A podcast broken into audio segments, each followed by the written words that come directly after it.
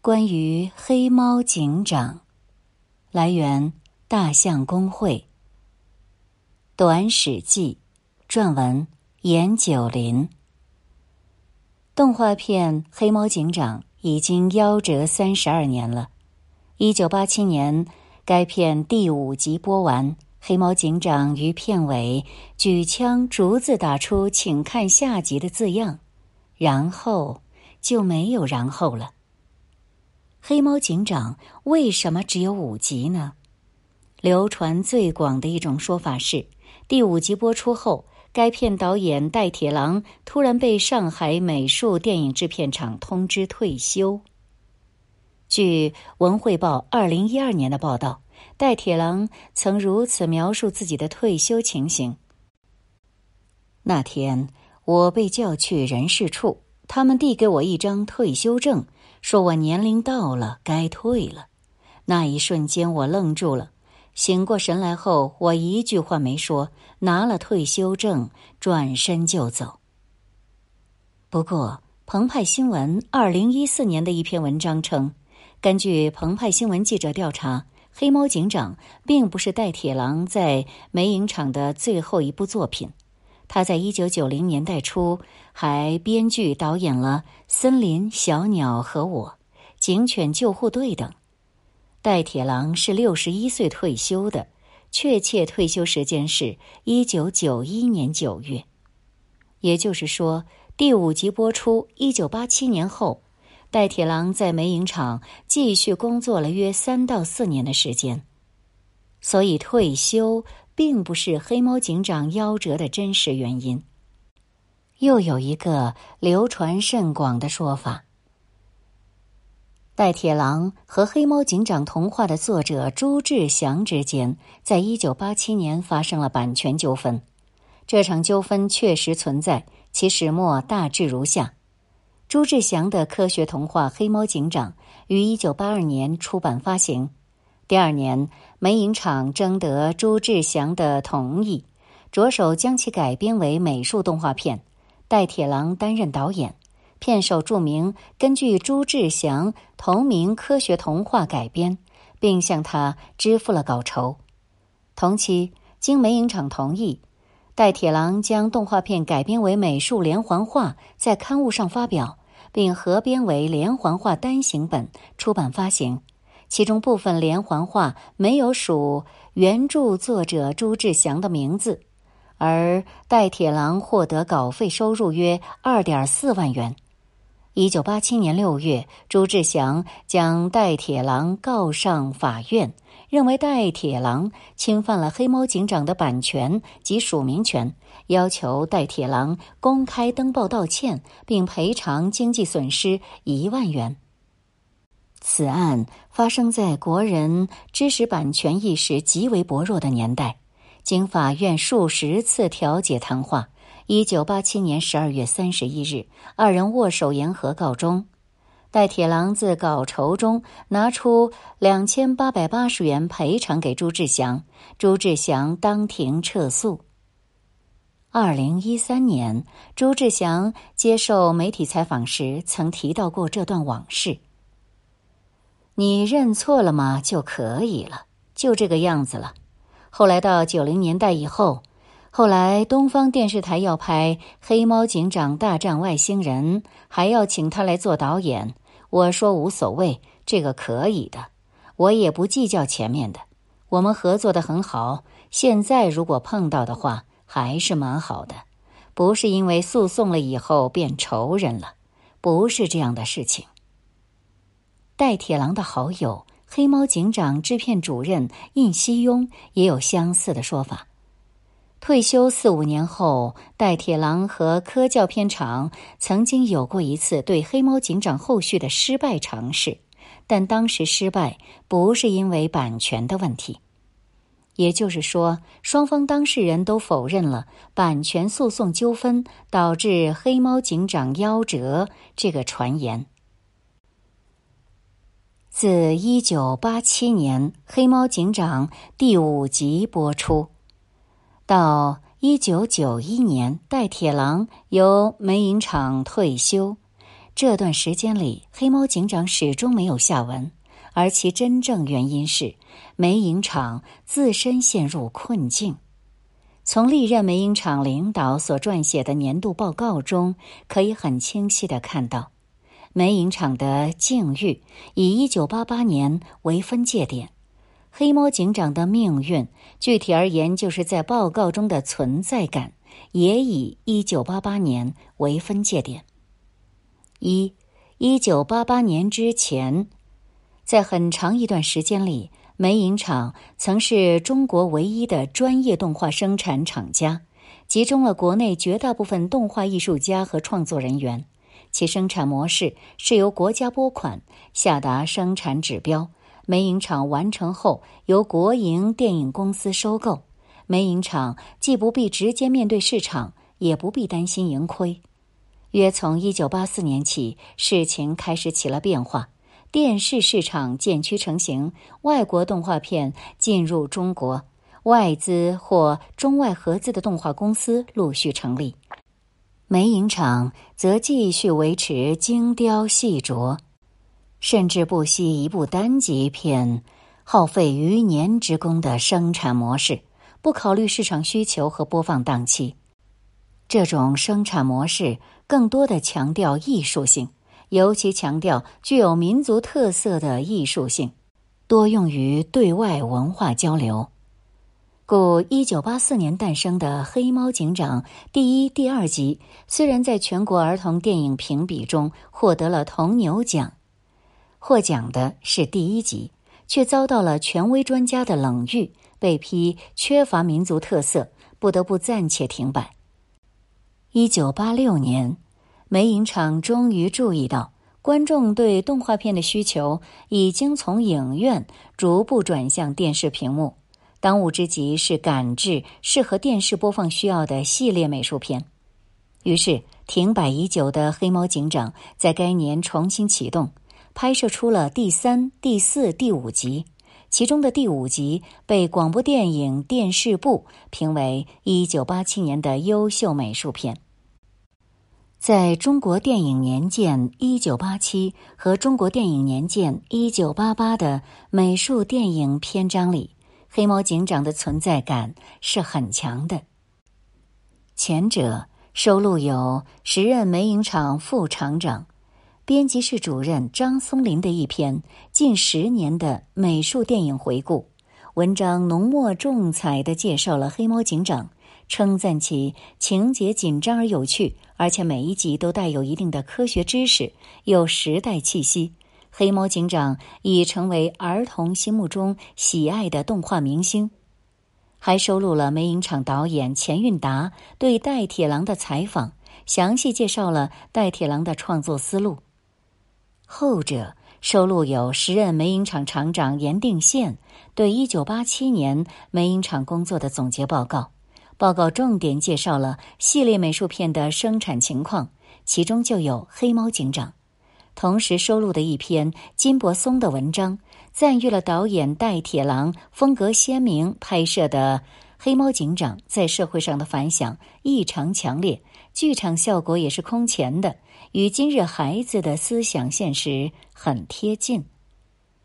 二零一四年，曾担任煤影厂厂长的严定宪，他是一九八四到一九八八年担任，在接受澎湃新闻记者采访时言及，自己执掌梅影厂期间，并没有打压干涉《黑猫警长》的制作。他说，当时《黑猫警长》已经是一个成熟的系列，社会反响和观众基础又好。而且，基于当时厂里提倡做系列片对接电视台播放的需求，种种现实条件都不可能不让《黑猫警长》继续拍下去。与前述史实对刊，严定宪的说法是可信的。二，一九八八年之后，煤影厂的转型为时已晚。据《上海电影志》记载，一九八八年，美影原动画人才大量流失，经济严重滑坡。一九八九年三月三日，为了走出泥潭，美影公开招聘厂长。一九八九年出任美影厂长的周克勤在年度总结报告中对一九八八年的描述是这样的：一九八八年是我厂发生较大变化的一年，我厂人员严重流失，使我厂逐步陷入被动的境地，经济严重滑坡。而对一九八九年的描述更为惨烈。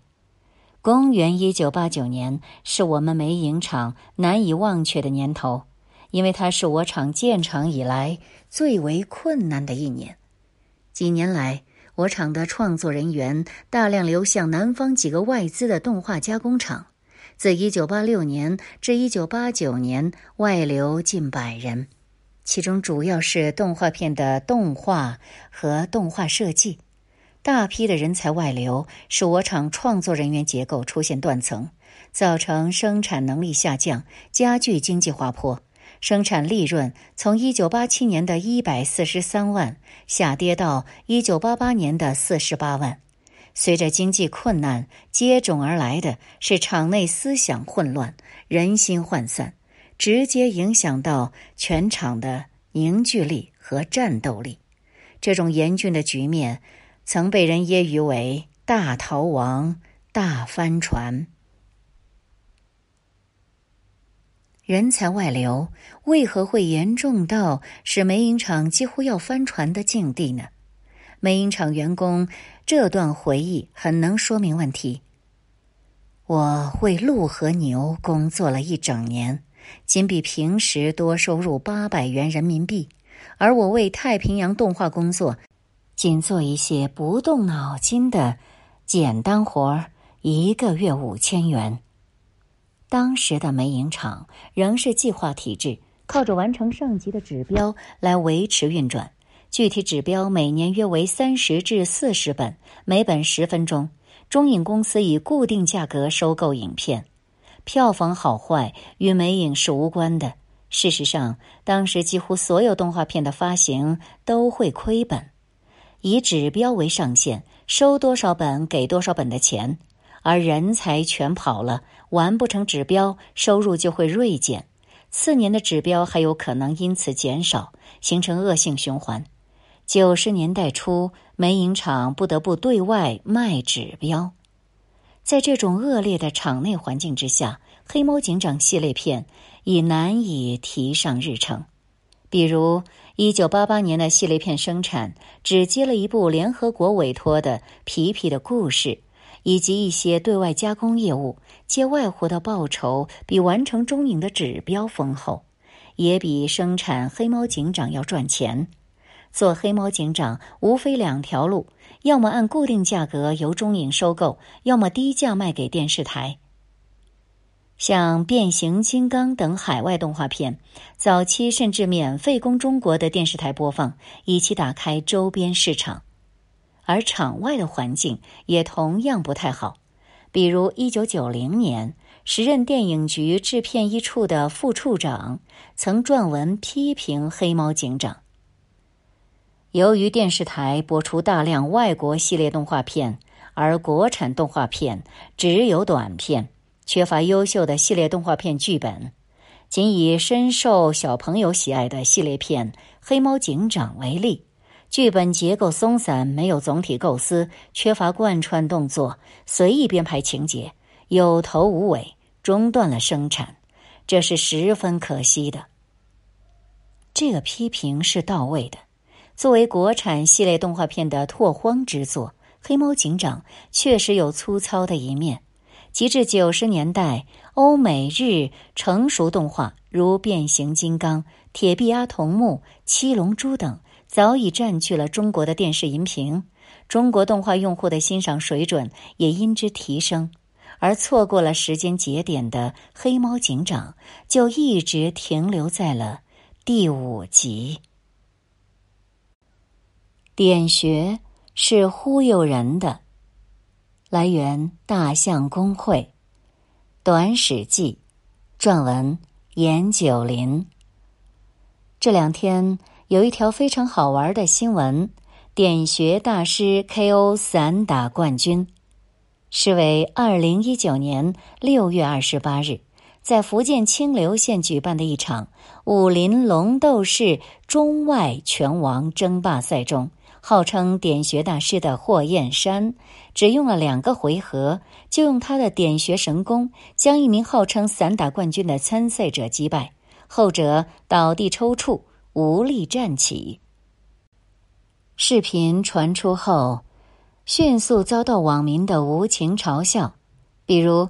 尽管现场解说不断的高呼“点到了，点到了”，有人却表示：“我回放了三遍，愣是没看清大师是怎么出手的。”而有格斗界人士发现，被击倒的所谓散打冠军看起来并不像散打运动员，比赛中的表现没有达到散手和搏击的基础要求。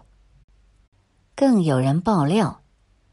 所谓的点穴大师其实是清流武术协会会长，也就是这次比赛的承办方。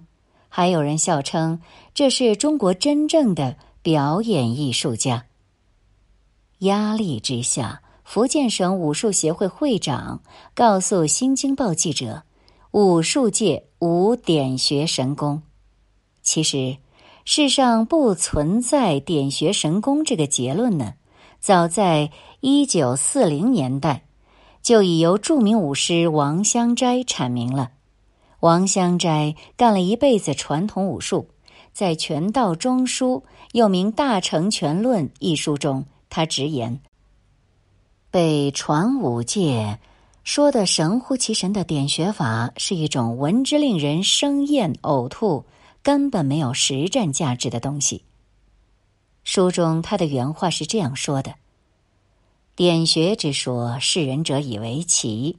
有云点穴道者，有云时间者，其种种分论不已，闻之令人生厌呕吐。所论皆非也。盖双方较技，势均力敌，不必曰固定之学不易击中，即不论何处击中甚难。”如仅以其学之可点，再加以时间之校对，则早已为对方击破矣。总之，若无拳术之根本能力，纵使其任意戳点，亦无所失其技；即幸而点中，亦无效果。若以得拳中之真实理力，则无论两肋前胸之某一部位一被击中，力能致死。非有意点穴，而所至之处则无不非穴。若仅学某处是学，某时可点，其道不亦疏远乎？大意是，点穴这门功夫被说的神乎其神，有的强调要找准穴道，有的强调要点对时间，听了让人忍不住想要呕吐。两个人比武，势均力敌的情况下去点对方的某个穴道本来就难，逮着哪个穴道点哪个穴道，也不是容易的事情。如果还要按照时间来推算究竟该点哪个穴道，那早就被对方揍趴下了。总之，如果拳术没有练到家，软绵绵的没有力道，随便戳戳中了也不会有什么效果。如果拳术练得好，手上有力道，去戳人的两肋前胸，不管有没有戳中穴道，都可以把人戳死。所谓的点穴法，教人学某处是穴，某时可点，简直是扯淡。目前可见的中国传统武术中关于攻击穴位的最早记载，是黄宗羲的《王征南墓志铭》，文中称。王征南凡博人，皆以其学死穴、晕穴、哑穴，一切如同人土法。中国传统医学中并无死穴、晕穴、哑穴这类穴位的名称，而所谓死、晕、哑，显然是指攻击某些穴位所产生的效果。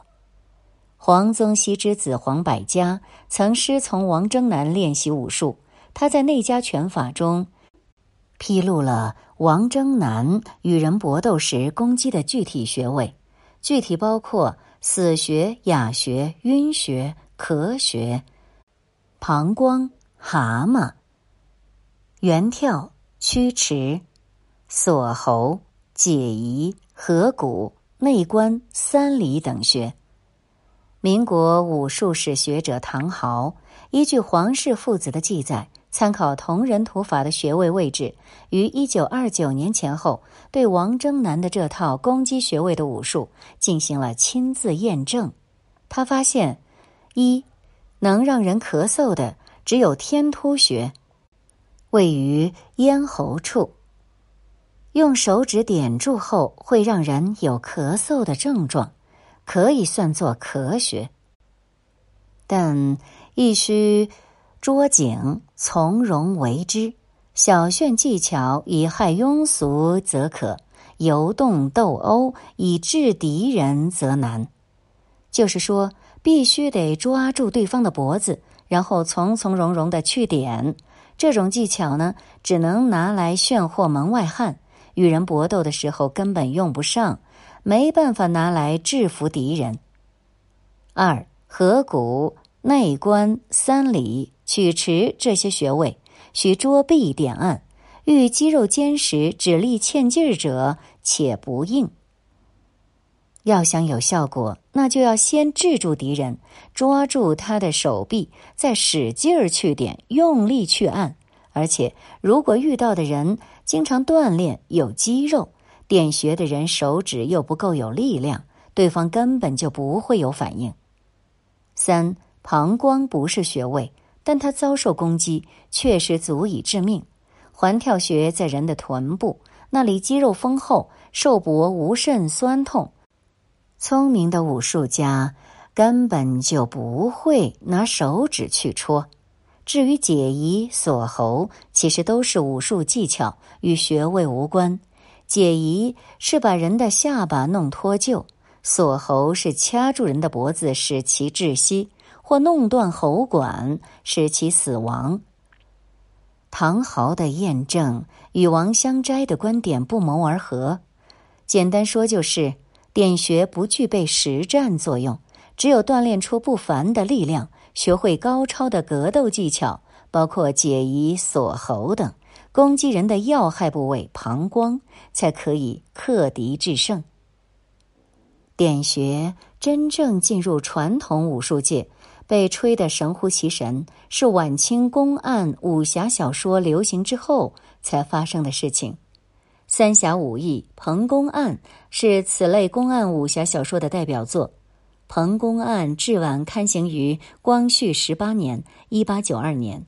书中有很多人物擅长点穴神功，如曹太手中使一对判官笔，能点穴；霍金章的八卦乾坤掌能点穴；欧阳德施展出点穴的功夫，只要被他摸到一把、拧到一下的，都一个个倒在地上，动弹不得。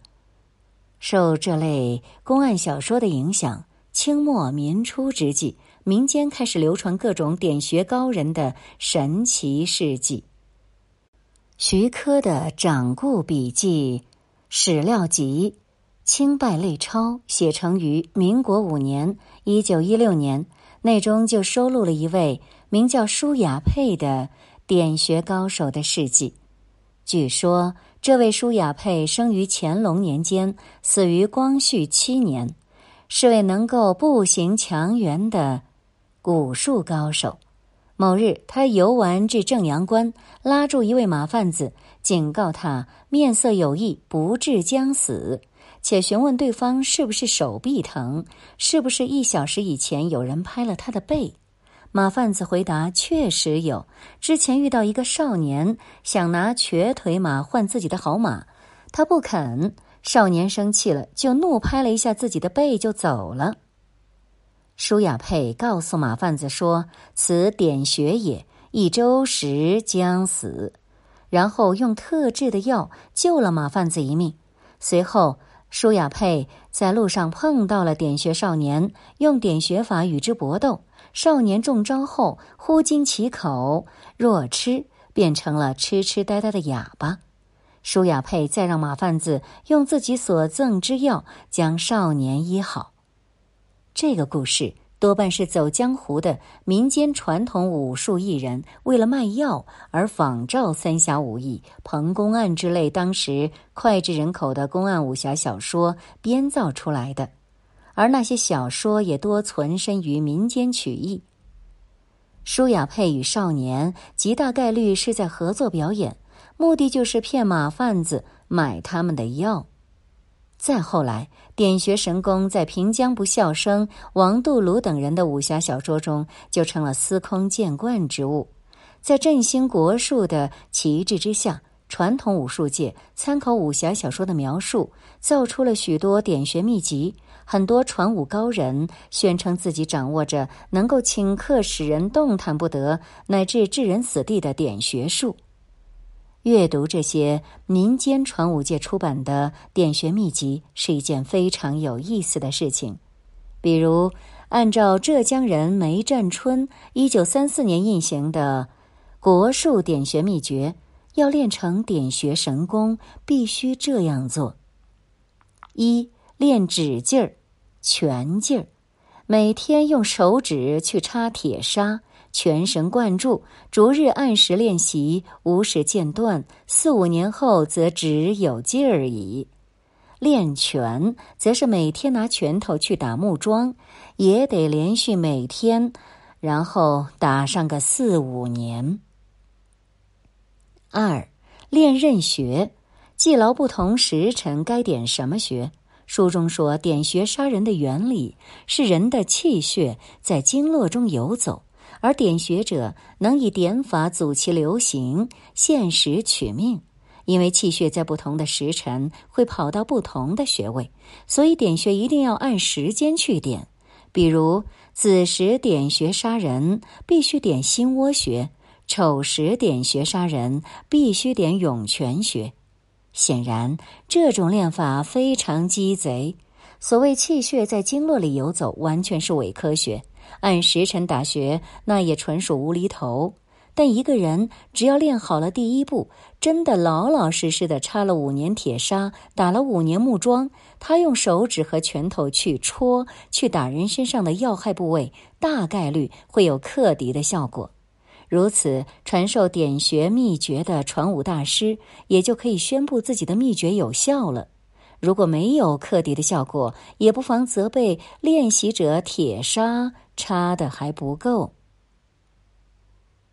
就笔者所见，这种鸡贼把戏，当时所有的点穴秘籍几乎都在玩。比如，按照金替生一九四零年出版的《点穴法真传秘诀》，要练成点穴神功，必须这样做：一、任穴，把每个穴道的位置都记住；二、循静。记住气血在经络中的运行轨迹，记住不同时辰该点什么穴。三练指劲儿，可以用手指循序顶木板、顶尖树、顶石头，最后需练到其指触石可成粉屑的地步；也可以用手指循序插沙子、铁珠、铁屑，最后需练到其指可以透铁的地步。试想，如果一个人的手指已经可以把石头戳成粉末，把铁板都戳出洞来，他再去戳人，当然是一戳一个准，一戳一个死。但是这和所谓的点穴有半毛钱关系吗？如果没能戳死、戳伤对手，倒是可以责备练习者的指劲儿还没有练到家吧。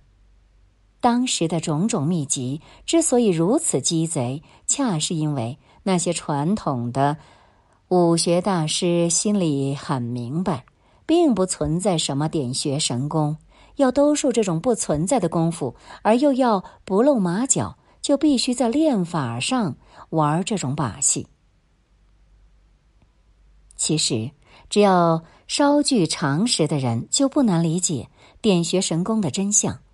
一九三二年，一位名叫福民的传统武术从业者，曾在《国术半月刊》上刊文，如此解释点穴：譬如巨阙穴，在心窝人字骨下一寸五分，点后百日必死。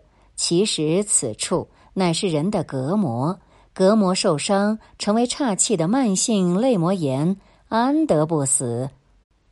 可惜的是，很多当时所谓的传武大师，并不愿像福民这般回归常识。他们很清楚，只有将点穴吹得神乎其神，自己才能卖个好价钱。所以，敌方的受伤或死亡，必须与子虚乌有的点穴神功有关。梅占春的国术点穴秘诀，可谓是这方面的典型了。试举几例。一书中说，打人的额前打中血不止者，血出见风发肿者，三五日或六七日死。你把人的前额脑袋打破了，止不住血，伤口还发肿化脓，人当然大概率会死。按一九三零年代的医学水平，这跟点没点到穴道没半毛钱关系。二书中说。打人两眉中间的眉心穴，打中者头大如斗，三日死。你把人家眉心打破了，人家的脑袋肿胀发炎，当然大概率会死。这跟点没点到穴道没半毛钱关系。三书中说，打人的太阳穴，打中者七日死或半月死，损耳目。其血凝成脓者不死，不可见风；见风则发肿而死。你猛击人脑袋的两侧，当然很可能将之打死，也有可能造成脑震荡，导致失明或者失聪。伤口感染发肿后，极可能导致死亡。这跟点没点到穴道没半毛钱关系。四书中说，打人的巨阙穴。打中者人事不省，若不愈，一百二十日死。前文说到，同时代的武术工作者福民已经解释过了，重击人的腹部是可以把人打晕的。如果打破了隔膜，造成慢性泪膜炎，当然也很可能在一百二十天左右的时间里死亡。这跟点没点到穴道没半毛钱关系。以上种种本不过是常见的格斗技巧，及攻击人的头部、胸膈膜等脆弱部位，进而对人造成巨大伤害。奈何那些传武大师们非要将其说成是点穴神功的效果，这种自欺欺人，实在是既可笑又可悲。最后，我们再重复一次。唐豪与王香斋当年对点穴所下的结论：点穴不具备任何实战作用，只有锻炼出不凡的力量，学会高超的格斗技巧，比如解疑锁喉，熟练攻击人的要害部位，比如膀胱，才能在对战中克敌制胜。